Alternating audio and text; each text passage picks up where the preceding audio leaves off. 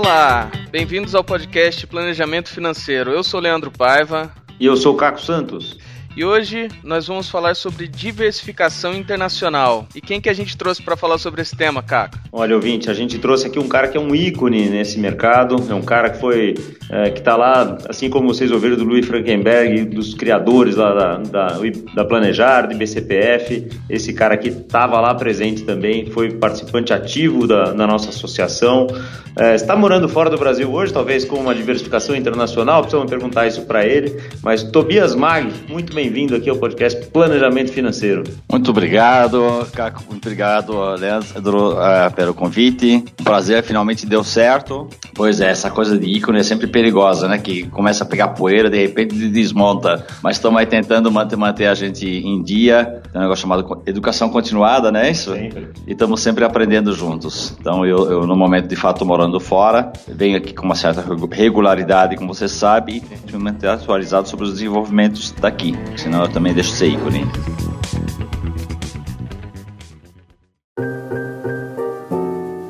Conta para o nosso ouvinte aqui que não, não te conhece ainda, por que, que a gente te chamou aqui nesse, nesse podcast para falar sobre diversificação internacional? Você tem uma larga experiência uh, de mercado financeiro, você conhece muito uh, de investimentos, trabalhou com isso e, e com planejamento financeiro há muito tempo. Conta um pouquinho para o nosso ouvinte, quem é você na fila do pão aqui? Bom, pessoal, eu estou nessa área há uns 30 e tantos anos, inicialmente com bancos, a minha vida pregressa, não interessa, eu era hoteleiro, músico, etc. Então isso é outra história, resolvi mudar para isso. E há uns 18, 18, anos, mais ou menos, eu decidi abraçar a ideia do independente como modelo de negócio. Então, virei um lobo solitário, o que tem suas vantagens e desvantagens. Na época, aqui no Brasil, morando aqui, e bastante é, empenhado, junto com um bocadinho de outras pessoas, na ideia de construir a profissão no Brasil, quando foi trazida a marca CFP, um bom pilar, pilar né, para tentar construir isso. Bom, até agora com bastante êxito, estamos hoje em torno de 4.500 eh, profissionais certificados e muita gente agora já sabe o que isso quer dizer planejamento financeiro, eh, já sabe o que quer dizer CFP, que tem uma distinção, que é uma marca de distinção, mas tem muito mais, tem trabalho para fazer pela frente, né? Tem uma população carente enorme, a ideia sempre existe nosso chapéu idealista, que é levar isso para todos, qualquer brasileiro, e através do mundo idem, já que essa a marca é representada hoje em 27 países e conta com mais de 180 mil uh, profissionais certificados, autorizados a utilizar a marca, né? Então acho que é, o trabalho é imenso. Do outro lado, a gente tem que ter um, um, chapéu realista também, porque tem que botar feijão no prato. Se procura meios de chegar nas pessoas e um podcast pode ser um, uma dessas formas. Então também vou tentar aqui não falar economês nem nada de esquisito que nem eu não entendo. Falamos é, a linguagem das pessoas normais que espero que nós sejamos, para que seja proveitoso para um número maior de pessoas. Por que, que internacional? No fundo, bom, a minha vida foi internacional desde berço. Minha mãe estava grávida nove, é, de seis meses quando entrou no navio italiano veio para o Brasil e eu já eu nasci aqui então na última sacudida dela então isso já, já marcou minha vida em casa eu, o primeiro idioma que eu aprendi no Brasil foi o suíço-alemão não bem típico para um paulistano e, e, aí fui aprendendo outras coisas e tive a oportunidade então de, sim de me movimentar bastante no mundo e como mencionei antes a minha primeira for, a formação mais formal. Meu primeiro ganha-pão foi com músico. Eu era um músico de meia tigela mas é, como é que é, em terra de cego, caolho é rei, então dava para eu ganhar meu salário mínimo já na época, e depois é,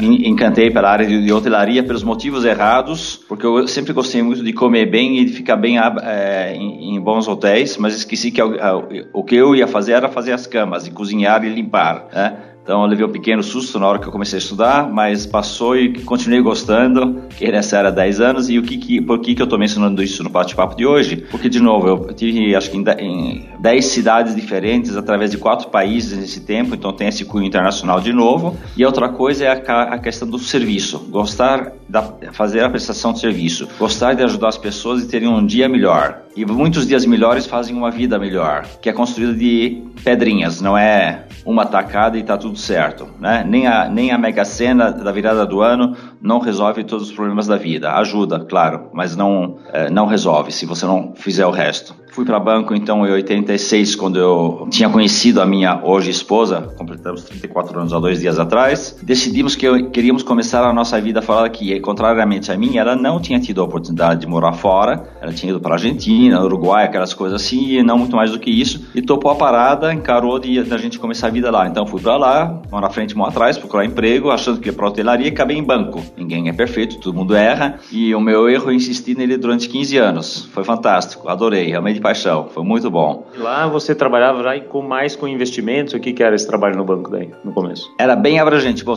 Uma coisa que é fantástica lá, que acho que deveria servir de exemplo também aqui para o Brasil e para outros lugares, é que a primeira pergunta que eu recebi não foi quanto você vai trazer de clientes, qual é o seu livro, e sim foram perguntas muito genéricas como a gente faz no anamnese com os nossos clientes era saber quais eram os meus sonhos, qual, quais eram os meus pontos fortes, ninguém perguntou dos meus pontos fracos. E o que eu entendi depois é que queriam saber se eu era um right fit, se eu era um, uma peça boa para aquele castelinho de Lego que estavam construindo. E se eu tinha potencial para contribuir nesse processo. E que se eu fosse simplesmente o cara que, fala, que que arrodasse caviar e falasse eu ganho dinheiro e eu trago os meus 100 clientes que eu tenho num lugar, eu trago para cá numa boa, eu no fundo não era um bom empregado, eu era um bom mercenário. Se você quiser só ganhar dinheiro com isso também, quer dizer que não ia servir os seus clientes tão bem. Né? É, nem a instituição. Então, realmente me deram um treinamento de um ano e meio, voltando à sua pergunta de antes do que eu fiz, uhum. onde eu tinha um salário suficiente para me sustentar e a minha esposa, que estava ainda aprendendo alemão naquela época e tal, uma forma absolutamente decente, obviamente sem grandes luxos, porque era um,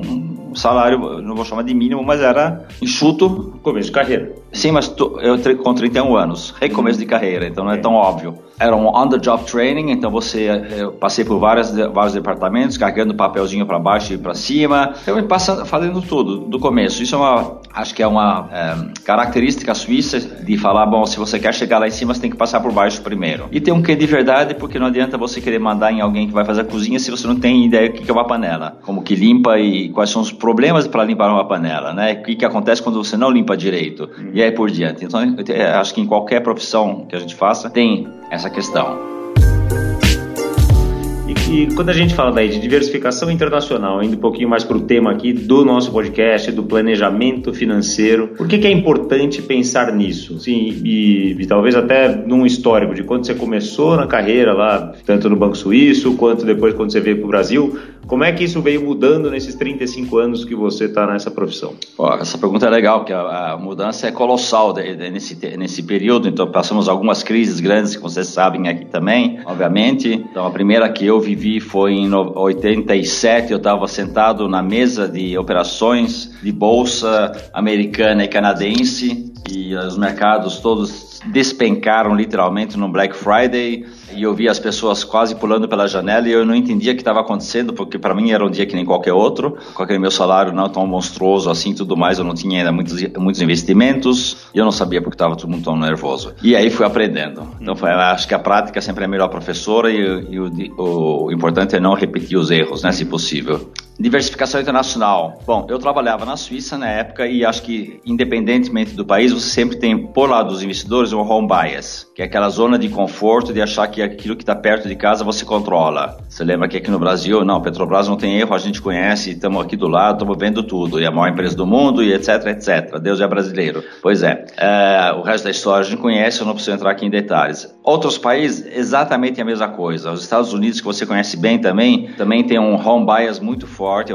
sempre teve, e brigam com isso. Talvez tenha uma diversificação, antes de falar internacional, é falar daquilo que a nossa vovó já dizia pra gente, não coloca todos os ovos numa cesta. Então, os, os mais aguerridos, mais uh, assanhados, mais arrojados e mais, muitas vezes mais jovens do que a gente, dizem com toda a razão que se você diversificar muito, você acaba perdendo a oportunidade. Se você acredita piamente em, em, no 13 vermelho, jogue tudo no 13 vermelho, porque se, se você acredita e, e der certo, você vai ganhar muito mais dinheiro do que se você pode estar em quatro números. Eu não sei nem se é possível porque eu não jogo. Hum. Mas, é, então é. Então, certamente vai ganhar mais dinheiro. Provavelmente sim, concentração traz mais. Errado. Mas se der errado, também perde tudo. Então, hum. assim, é uma questão de opção. Se vocês olham no mercado, no universo dos fundos de investimento, por exemplo, aqui no Brasil mesmo, tem fundos muito bem diversificados e tem outros que têm como política clara que eles nunca têm mais do que cinco ações. Uhum. Ok, eu acho que o que é importante nesse caso, na minha visão, é a transparência e a clareza. Então, se você sabe que está entrando lá e, você, e alguém te explica, porque ninguém pode nasce sabendo as coisas, qual risco isso representa potencialmente, em palavras claras e não um economês confuso. Quando a gente ouve agora nosso Supremo Tribunal falando é, umas palavras incríveis que eu,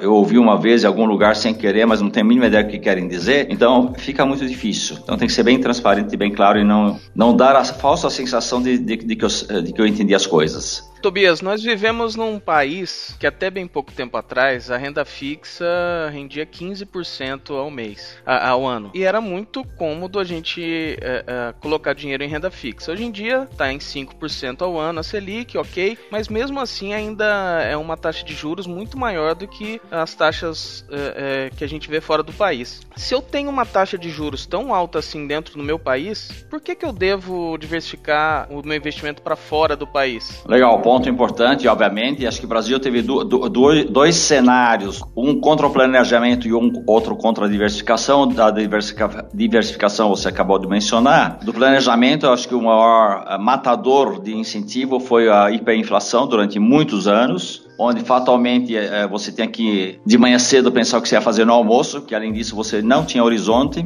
Vindo então para os dias de hoje, isso mudou muito, obviamente, mas você continua tendo uma insegurança jurídica, como a gente viu nesse fim de semana, econômica, como a gente vê a cada tantas semanas ou meses, onde o planejamento continua sendo um, uma coisa difícil. A outra coisa é a questão da percepção clara. Você fala 15% é, de rentabilidade, e aí muitas vezes, quando a gente fala de rentabilidade, você não sabe exatamente, as pessoas sabem exatamente o que está sendo dito. Porque você tem que deduzir inflação, você tem que deduzir impostos, você tem que deduzir as taxas transacionais, as taxas de custódia, etc, etc. Tá? Então não vou entrar no detalhe do número, mas por via de regra, o número líquido sempre é bem mais baixo do que aquele que a gente sonha. Então esse é um ponto. Segundo ponto, para quem conhece minimamente o mercado de renda fixa, que seja uh, no Brasil ou fora, sabe que ela, o seu resultado vai depender das movimentações dos juros, que dependem de um cenário infinito de coisas, onde tem um monte de prognóstico, muita gente muito boa, mas todas elas continuam trabalhando estranhamente. Então, ou, ou tem um ego e uma vontade de trabalhar enorme, ou acertam só de vez em quando, porque se não se acertassem em cada prognóstico estavam tão ricos que não saberiam mais fazer o que fazer com o dinheiro. Então isso não é desdizendo nenhum gênio das finanças, tem pessoas realmente que de fato têm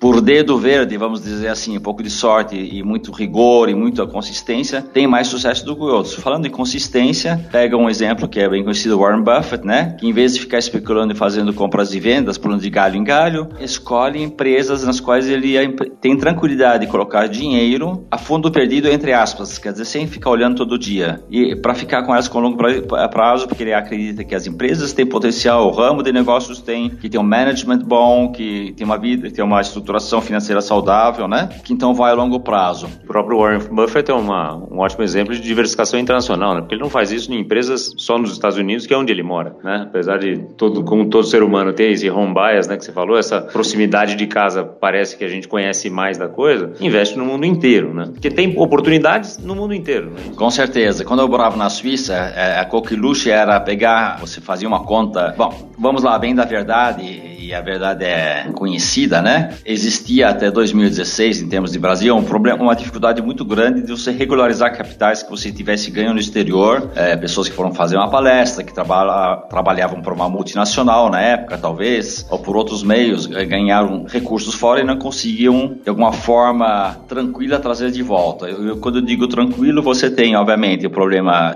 tributário, você tem a esfera criminal, então mesmo que você conseguisse colocar, se colocar em ordem tributariamente ficava pendência criminal e ninguém queria fazer tudo bem para ainda parar na cadeia, né? Você tinha as questões de segurança pessoal, não preciso falar dos tantos sequestros que muitos de nós sofremos ou conhecemos. Então, uma das grandes, um dos grandes motivos de você ter reservas fora era a proteção pessoal e a, eu, eu ouso dizer de que a grande parte do dinheiro fora, ou que estava fora e não declarado, não era em primeiro lugar pela poupança do ponto de vista fiscal. Isso, obviamente, era um, vamos dizer, benefício agradável para aqueles que o tinham, tá? Ter esse dinheiro não gasto, mas que aí claramente fora da lei, é, mas era a questão da segurança pessoal e eu vi bastante empresa, inclusive, montando fluxo de caixa lá fora, porque como aqui você tem, por exemplo, penhora online, que o juiz acha por bem penhorar todos os bens do fulano porque alguém não usou o equipamento de proteção que existia, caiu do muro, se machucou, e aí tem uma penhora online, até você provar que focinho de porco não é tomada, de repente você já não pagou seus fornecedores, não pagou os empregados,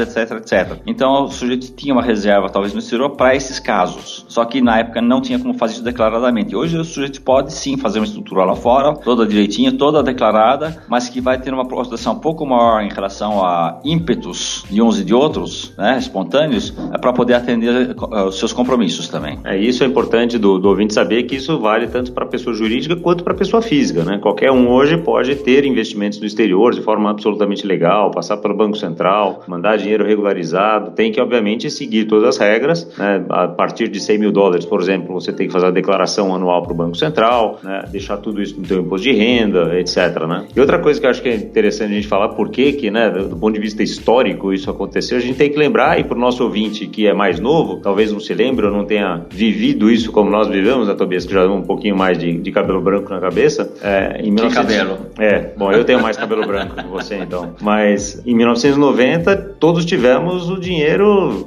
retido pelo governo. Congelado. Né? Congelado, né? No plano Collor, né? Na Zélia. Cardoso de Mello era ministro da Economia naquela época. Então, né, a década de 90 aqui no Brasil, de 1990 aqui no Brasil, foi uma época de medo de, de outros confiscos, de outras uh, atitudes de governo, de autoridades aqui que pudessem uh, transformar esse nosso patrimônio em, enfim, uh, em alguma coisa que não estivesse à mão. Então, a vontade de deixar dinheiro fora do alcance da autoridade brasileira, né, e muitas vezes não declarado, né, como era, não diria costume, mas, enfim, uma, uma certa prática na época, tinha também os seus motivos, enfim, comportamentais aqui, né? E hoje, como é que isso tá? Assim, como é que você vê os movimentos de, de pessoas físicas, né? Que é o nosso grande público aqui, nosso ouvinte aqui, quer saber, bom, tenho um dinheiro investido aqui, ou enfim, o que, que eu devo, deveria olhar no mercado lá fora? Qual que é o primeiro passo, né, para essa pessoa física que quer investir lá fora, dar o primeiro passo para conseguir investir fora? O primeiro passo é se educar, é não ter é, ilusões, como em tudo, né? Papai Noel é ótimo quando a gente é criança, e aí tem aquele provérbio o provérbio me engana que eu gosto de alguém passando mel na sua boca e falando uma coisa que você gosta de ouvir, em detrimento de alguma coisa que alguém te fala a verdade, que é uma coisa que você não gosta de ouvir muitas vezes, né? A verdade, enfim, não é absoluta, mas sim, ela existe de alguma forma. Então, voltando pro, pro exterior, então você tem em primeiro lugar a questão da separação geográfica. No, num, em qualquer país, vamos falar do Brasil, já que a gente está aqui, você tem uma, um certo nível de insegurança ou segurança maior, social, econômico e é, é, político e tudo mais. Então, ontem eu estava falando, com algumas pessoas, mais do meio corporativo, e o problema dos investimentos no Brasil, obviamente, diante da decisão da Corte Suprema de antes de ontem, que não é nem a questão se foi certa ou foi errada, porque tem gente enxergando de uma forma ou de outra, e independentemente de quem com isso é liberado ou não, mas é uma coisa que há dois anos foi interpretada de um jeito, agora aí foi confirmada, aí agora foi revertida a compreensão, tudo no prazo de dois anos. Então isso traz uma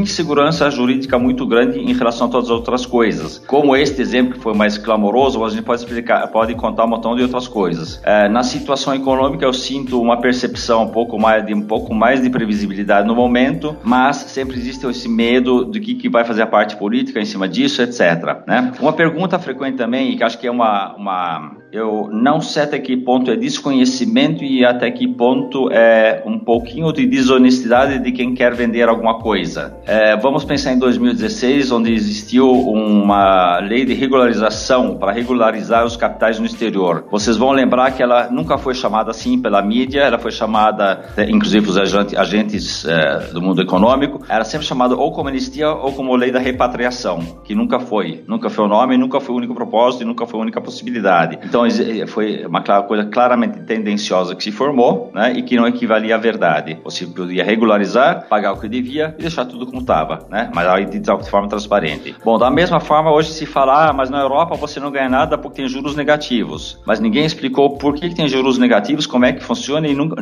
ninguém fez a comparação. De fato, qual a diferença dos juros negativos de lá para os juros dos Estados Unidos, para os juros do Brasil e por diante. Todo investimento você vai saber o resultado depois que ele passou, antes você nunca sabe. Sabe, antes você estima, espera. Se foi bom ou não, você sempre vai saber quando acabou. Tem uns que são mais fáceis de estimar, outros menos, né? Exatamente, mas saber mesmo é sempre no final, né? Uns têm mais riscos, outros têm menos também. Você diversificar internacionalmente, você pode até ter o mesmo risco, mas em outras circunstâncias. Então, a Coqueluche antigamente, o que, que era? Investir, lá seu, um certo montante, 500 mil dólares, para pegar um exemplo, vai num, num, banco lá fora e pegar, aí você colocava em bonds, em obrigações, debêntures super conservadoras, com o rating ótimo, e conseguia um empréstimo, lá seu, talvez 90% desse valor. Pegava 450 mil emprestado a 5% e aplicava em bonds de, de papéis brasileiros, mexicanos, venezuelanos, etc., a 9, 10, 11, 12. E ganhava, sem fazer nada, nenhum esforço, 5, 6% líquidos, em moeda forte. Então, isso era uma, uma das coqueluches. O, o meu questionamento para clientes que fizeram isso, eu vivi com muitos deles, participei bastante disso também, finalmente, com, com os clientes, mas a minha pergunta era por que você tirou do, o dinheiro do Brasil? Ah, não, porque eu não confio no Brasil. Então, para que você está investindo no Brasil de novo? Porque você, em vez de investir, investir no Brasil, você achava juros semelhantes na Turquia, na Ucrânia, é, uma série de lugares, ou mesmo no, no, no leste europeu, outros lugares, talvez em vez de um AAA daquele país, talvez fosse um Triple B. Mas era então um risco parecido, talvez, com o brasileiro, só que num lugar mais, um lugar totalmente diferente. Política, economicamente, base de sustentação, tudo diferente. É melhor, é pior? A gente sabe depois, às vezes não sabe. Mas é diferente. Então, se um deles declara moratória, por exemplo, não quer dizer que o outro também declarou. Eu não me lembro de uma história onde que todo mundo declarou moratória ao mesmo tempo. Outra coisa que é muito mal percebida, né, também na, em, não só em termos de diversificação, mas são as crises. E você fala, então, as grandes crises que houve, a última que a gente se lembra agora, 2008, 2009, né? Mas se, se você pega todas as crises dos últimos 100, 120 anos, todas elas, se você estava no patamar X e despencou 20, 30, 40, 50% do seu valor de carteira daquele momento X, entre 3 a 7 anos depois, mais ou menos, você estava de volta no X, que era alto, não era um ponto baixo. Tudo bem, perda de oportunidade desse tempo, mas não é que você perdeu o dinheiro, você ficou quieto, você continuou muito feliz, só que é um pouquinho de defasagem. Um, mas acho que a principal coisa é a questão dos ovos na cesta, de você não ter tudo na mesma coisa, e acho que você tem que ter claridade, muita claridade do que, que você quer para a vida. Tem gente que me procura e fala, para que eu vou diversificar internacionalmente? Aí a minha pergunta nunca é, minha conversa nunca é sobre dinheiro, porque se eu soubesse aonde investir exatamente, é que eu falei antes, se a gente soubesse exatamente o que comprei, o que vender, que momento, a gente não estaria aqui trabalhando às 8 horas e meia da manhã, que a gente estaria aqui vestido direitinho, a gente estaria tendo o mesmo papo, mas talvez no campo de golfe, em cima de um iate, né? É, no, passeando de helicóptero, não sei, é, porque a gente não teria preocupação financeira nenhuma. É, então, então, não é que a gente não sabe nada, mas é, a gente sabe muito pouco e a gente sabe o que a gente, a gente tem uma certa experiência. E o que a gente sabe fazer é, é administrar expectativas. E acho que é importante a pessoa, cada um, cada investidor, administrar suas expectativas e para isso muitas vezes ele precisa de alguém, de uma ajuda e não de um amigo, mas sim de um profissional que também vai dizer para ele as coisas que ele talvez, ou fazer as perguntas que, que incomodam, as perguntas que ele talvez não goste, porque é com essas que ele vai crescer. Se você botar o ignorante na sua frente, você vai só diminuir. Se você colocar alguém em um certo assunto, pode ser até ignorante em outras coisas, mas naquele assunto específico, tenha um pensamento fora da caixinha, tenha, tenha como te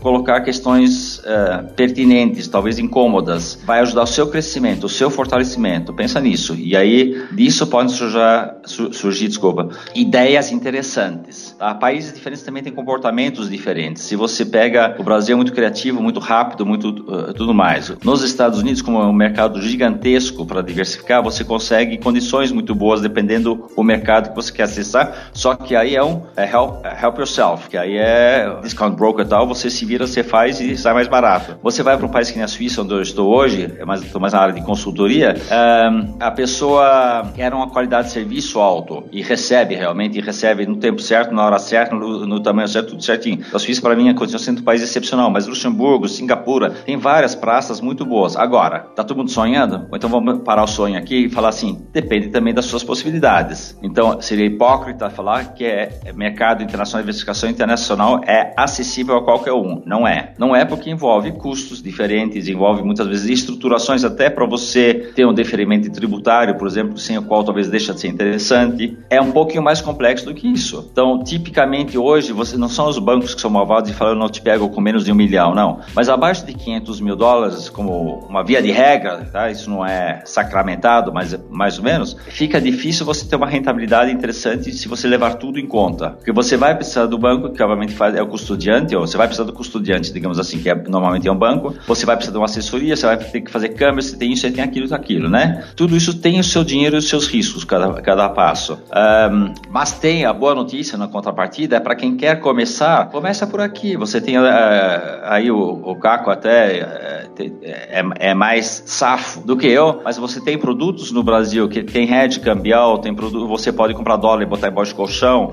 Você sabe, alguns de vocês sabem que a gente faz um grupo de estudos aqui já faz alguns anos, de FAI estamos fazendo isso juntos já faz algum tempo e estamos fortificando aí essa aliança. E aí nós já lançamos a ideia, quem quer participar ano que vem, põe 500 dólares cada mês no porquinho de, como é que chama, de poupança. Uhum. Porque se, isso chama planejamento e a diversificação. Porque se você for dar os 500 dólares em reais, quem sabe onde vai estar o câmbio daqui a um ano? Pode ser que você ganhou ou perdeu. Aí estamos de novo na roleta, o 13 vermelho ou 13 preto. É, eu acho que uma coisa que eu, que eu pego aqui, se eu conseguir sumarizar um pouco a, a né, o, o que fazer e como começar, acho que a sua primeira pergunta vai ser, bom, por que fazer isso, né? Então, uma, um dos motivos pode ser rentabilidade, né? E daí, se, ah, se for rentabilidade, não vai ser uma renda fixa que talvez esteja rendendo juro negativo. É, a outra coisa pode ser segurança. A outra coisa é porque eu quero mudar para outro país, ou vou é, fazer um curso fora, o ou vou, né, o filho vai, vai para lá, ou eu quero enfim, investir num negócio fora. Então, a primeira coisa eu acho para a gente saber é a motivação. Por que fazer uma diversificação? É né? E a diversificação não é só na rentabilidade é, do país. Então, se eu for mandar 100 mil dólares que seja para um, um determinado país, para os Estados Unidos ou, ou para a Suíça, alguma coisa assim, eu tenho que pensar que esse dinheiro em reais vai estar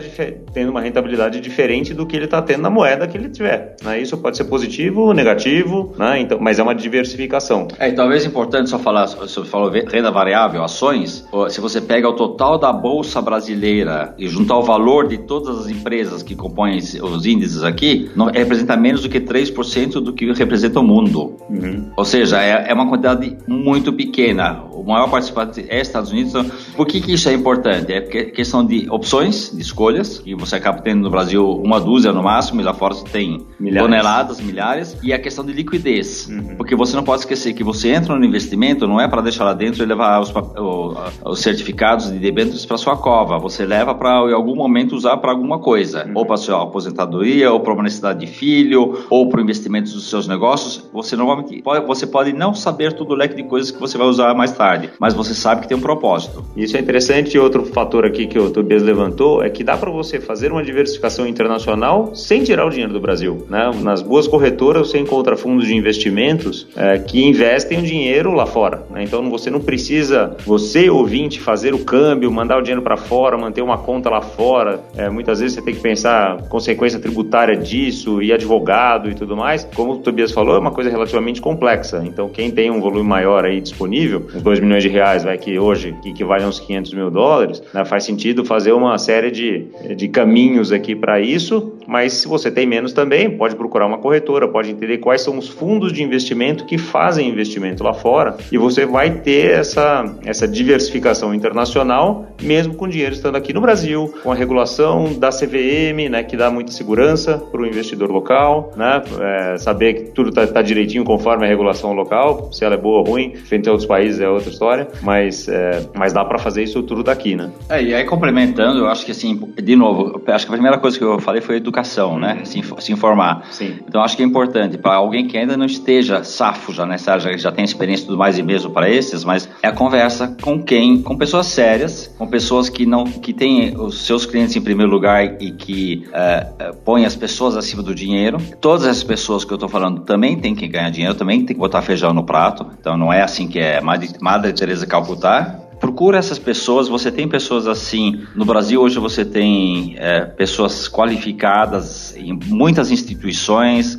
financeiras. A gente fala muito de mal de banco, mas é, não é assim. O banco é tão bom ou tão ruim como a pessoa que, que te atende. Começa por aí. Os bancos já entenderam há muito tempo de que empurrar produto não é coisa, se bem que tem, a tentação sempre é grande, mas não é só assim. E não depende. O caráter nunca depende de formato de trabalho. Acho que o importante é você ter, você também se dar o trabalho trabalho, o, o cliente em especial, de estudar com quem vai falar, talvez ter uma segunda opinião, como antes de uma cirurgia, estar disposto a pagar por isso e não tentar conseguir esse conselho no, no cantinho do bar, num cafezinho. De graça que sai caro, né? Exatamente, tá? E aqui nós não estamos nos vendendo nem nada, estamos falando assim, de bom, acho que é uma boa prática para quem vai, vai investir, principalmente quem está começando, é alguém que ajude você a, a trabalhar as suas expectativas, os seus desejos, os seus objetivos, que podem ser, a gente aqui, obviamente, em meia hora, 40 minutos, não consegue tocar em tudo, a gente falou de algumas coisas, podem, podem ser as mais diversas, e algumas podem ser com segurança, eu tenho três filhos e eu quero que os três possam estudar fora. Ok, quero onde? Nos Estados Unidos. Um, um estudo universitário nos Estados Unidos, fácil, em torno de 200 mil pra, completo, com tudo. Três filhos, 600 mil. Então eu vou ter que ter, dentro de X anos, quando meu primeiro filho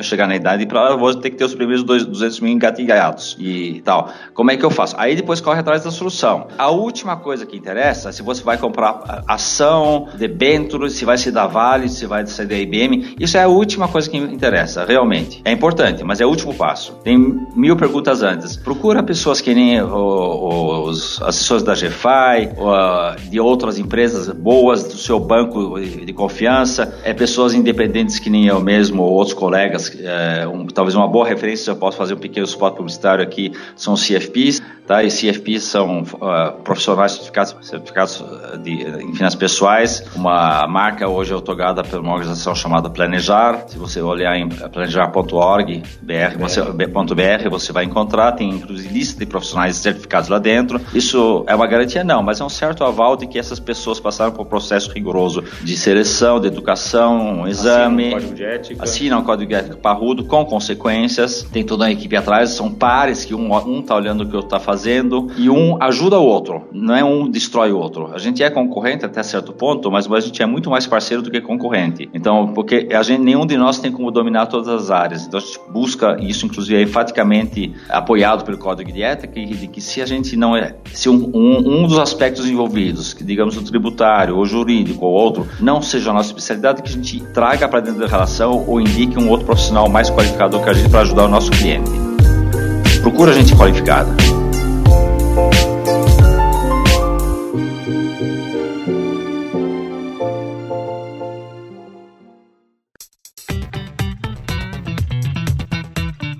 Sensacional. Bom, a gente podia ficar horas aqui, e isso é uma constante aqui no podcast, você já ouviu a gente falar, né, Leandro? Isso várias vezes, poderia ficar horas aqui falando, porque ainda mais quando a gente fala de diversificação internacional, o mundo está aí fora para a gente ir em todas as especificidades, tem jurisdição, tem tributação, tem é, regulação, oportunidades em renda fixa, renda variável, economia real, tem uma infinidade de coisas é, que você ouvinte pode acessar quando pensa em diversificação internacional. Primeira coisa, que o Tobias falou aqui com muita propriedade, é educação. E a educação começa primeiro a saber quais os seus objetivos, que por que que você quer fazer isso, para daí você começar a pensar em como fazer, quais os instrumentos e, e tudo mais. Riquíssima nossa conversa aqui hoje, Tobias. Super obrigado. Eu sei que sua agenda também aqui quando você vem para o Brasil é super corrida. Obrigado de ter separado um tempinho aqui para falar com o nosso, nosso ouvinte e certamente vai, vai é, saborear essas suas inteligências inteligência e experiência aqui com, com muito vigor.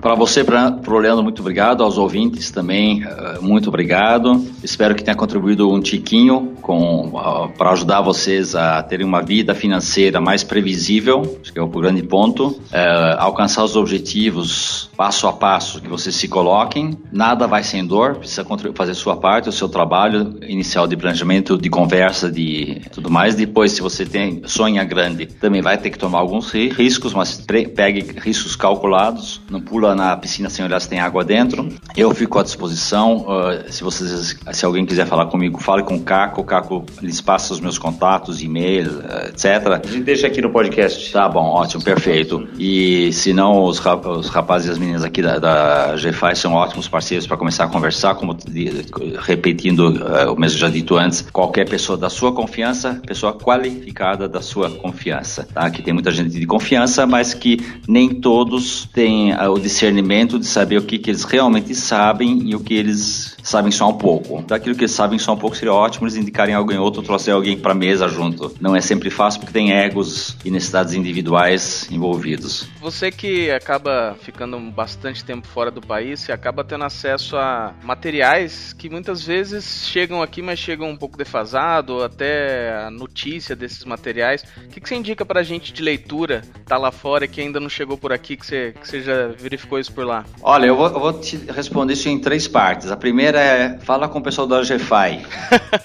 e aí eu vou, vou fazer um pequeno, uma pequena propaganda para o nosso grupo de estudos, que é bastante limitado em termos de participantes. Então, se alguém tiver interesse, o próximo é de 24 de setembro a 3 de outubro de 2020, vai ser em Phoenix, nos Estados Unidos. É um investimento relativamente grande, porque tem voo internacional, hotel, congresso, alimentação, tudo mais. Então, minha sugestão é quem se interessa, entre em contato com a GFI desde já. É, quem está centralizando isso aqui, acho que é o Janser. É, em breve deve ter um hotspot, um hot site aí no ar, então estamos trabalhando nisso. E eu faço a ponta de lá da organização, etc., depois do coaching. Então, acho que. Um, essa é a primeira parte aí. É, é a primeira parte. Como os amigos do GFI participaram comigo nos últimos cinco anos, tem um material de leitura farto aqui na própria GFI, com todas as referências. Para isso eu indico, não sei se você lembra o, o, o link de corda do último grupo de estudos, senão a gente coloca no podcast também para vocês. Lá tem referência de vários livros, de vários modelos de negócio, etc. Então essa é a segunda dica. Terceira dica, me, entra em contato comigo me falando do tema específico que te interessa. Manda um e-mail, né? É, e, e eu sempre agradeço que seja por e-mail, que o WhatsApp hoje parece dia de chuva tropical, entra tanto que eu, eu, me perco às vezes. E tem algum livro que você esteja lendo atualmente que você acha bacana recomendar? Não? No momento eu estou lendo muita coisa técnica, porque como eu mudei para a Suíça, eu estou me reorganizando uh, uh, em termos de trabalho, então eu estou totalmente focado em cima deste assunto. Então não são literaturas interessantes para o grande público, uhum. e sim para quem está querendo tomar pé profissionalmente. Né? Então acho que, assim, nesse momento não, mas mas se alguém me escrever e falar, tenho interesse em A ou B ou C, a área, porque a área é muito vasta, uhum. eu tenho certeza que eu posso ajudar de alguma forma. E fica o convite, realmente fica a dica, que quem quiser pegar uma visão muito mais ampla, tem vários cursos e volto a planejar, oferece bastante coisa, a GFI oferece, a Life de Campinas oferece, Fidu, que é, é? Fabiano Calil. Fabiano Calil. Então tem, tem, bastante gente aí no mercado bem qualificando, oferecendo cursos, oferecendo coisas e que dão muita dica. Na parte comportamental, eu não posso mencionar a Vera Rita de Mello, uhum. que oferece uns cursos concentrados de dois, três dias. Uhum. Tem que entrar no site e ver quanto que é o próximo, num, num preço super acessível. Ela é uma deusa desse assunto uh, e ela traz então referências de livros também fantásticos, o Kahneman e tantos outros, que eu não ia parar mais no seu podcast se eu fosse enumerar todos, mas eh, acho que isso é uma coisa fantástica e depois tem algumas associações, então, por, de novo, no Brasil, acho que o primeiro passo é você, por exemplo, virar associado não certificado, se você não for CFP ainda,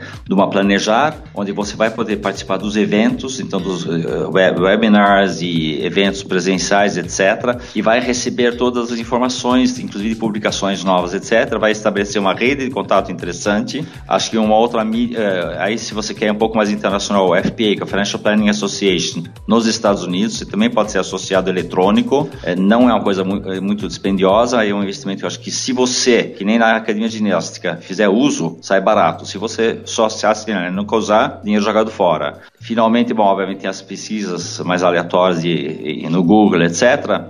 Aí tem vários fóruns que vão se criando, onde você pode se ligar. Então, voltando aqui para o meu anfitrião de hoje, que é a GFI, eu sei que eles fazem aqui Uh, como é que chamam os uh, meetups, meetups, reuniões periódicas, onde pessoas bastante experientes e outras pessoas que nem sabem do que querem fazer se juntam e conversam. E dessas conversas saem muitas coisas. Eu, eu participo disso há já alguns anos e vejo que tem gente que lá atrás entrou aqui totalmente perdida, sem ter ideia se ia para frente ou ia para trás, não tinha certeza se estava em dúvida e que hoje estão entraram na profissão e estão andando bem.